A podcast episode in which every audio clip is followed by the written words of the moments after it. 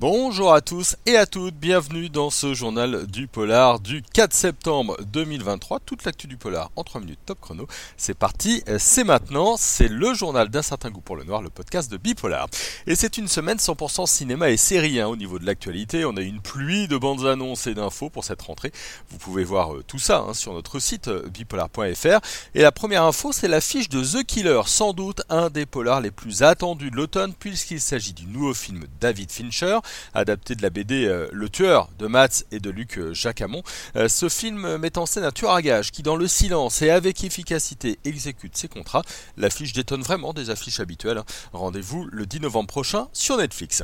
Autre adaptation, c'est The Killing Kind, tiré du roman éponyme de Jen Kazay. Il s'agit d'une série à voir dès ce jeudi sur Paramount. On y suit une avocate confrontée à un ancien client difficile qui réapparaît dans sa vie. On a la bande-annonce et c'est bien inquiétant. Même chose pour The March King Daughter, une série cette fois sur Prime Video. Là, c'est le père de l'héroïne qui sort de prison pour venir euh, embêter sa fille. C'est tiré du roman de Karen Dion et ce sera le 6 octobre. Si vous aimez les intrigues qui se mélangent avec euh, la littérature, je ne peux que vous conseiller le visionnage de euh, The Killer Book Club. Là, c'est sur Netflix, c'est un film d'horreur qui vient tout juste de sortir et pour se venger, un écrivain écrit un livre dans lequel un étudiant meurt à chaque chapitre. Pour les jeunes héros, c'est donc une course contre la mort hein, pour l'arrêter. Ça fait penser évidemment un joyeux slasher qui est donc en ligne depuis vendredi dernier. Encore plus gore, je vous signale l'arrivée prochaine sur Paramount de Bargain, une pépite sud-coréenne. Elle raconte comment les, des hommes sont emprisonnés dans un hôtel, pris en otage par des malfrats qui mettent euh, leurs organes aux enchères.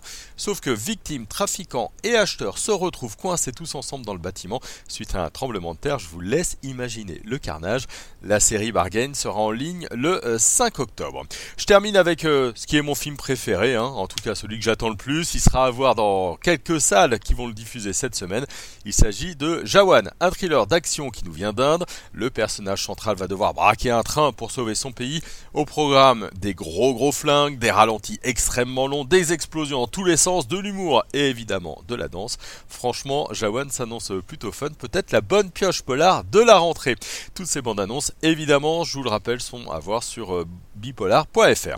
Un petit mot de notre programme pour finir. Demain, on parle des liens entre l'archéologie et Agatha Christie à l'occasion d'une exposition au musée euh, Venusa à Périgueux. C'est un entretien passionnant à écouter sur un certain goût pour le noir. Nous aurons aussi sur Bipolar une interview euh, d'André Serrano pour Feu du Talion. C'est un polar qui se déroule dans les années 70. Et puis nous parlerons avec Katia Lanero Zamora jeudi d'une pépite, c'est la série luxembourgeoise Capitani.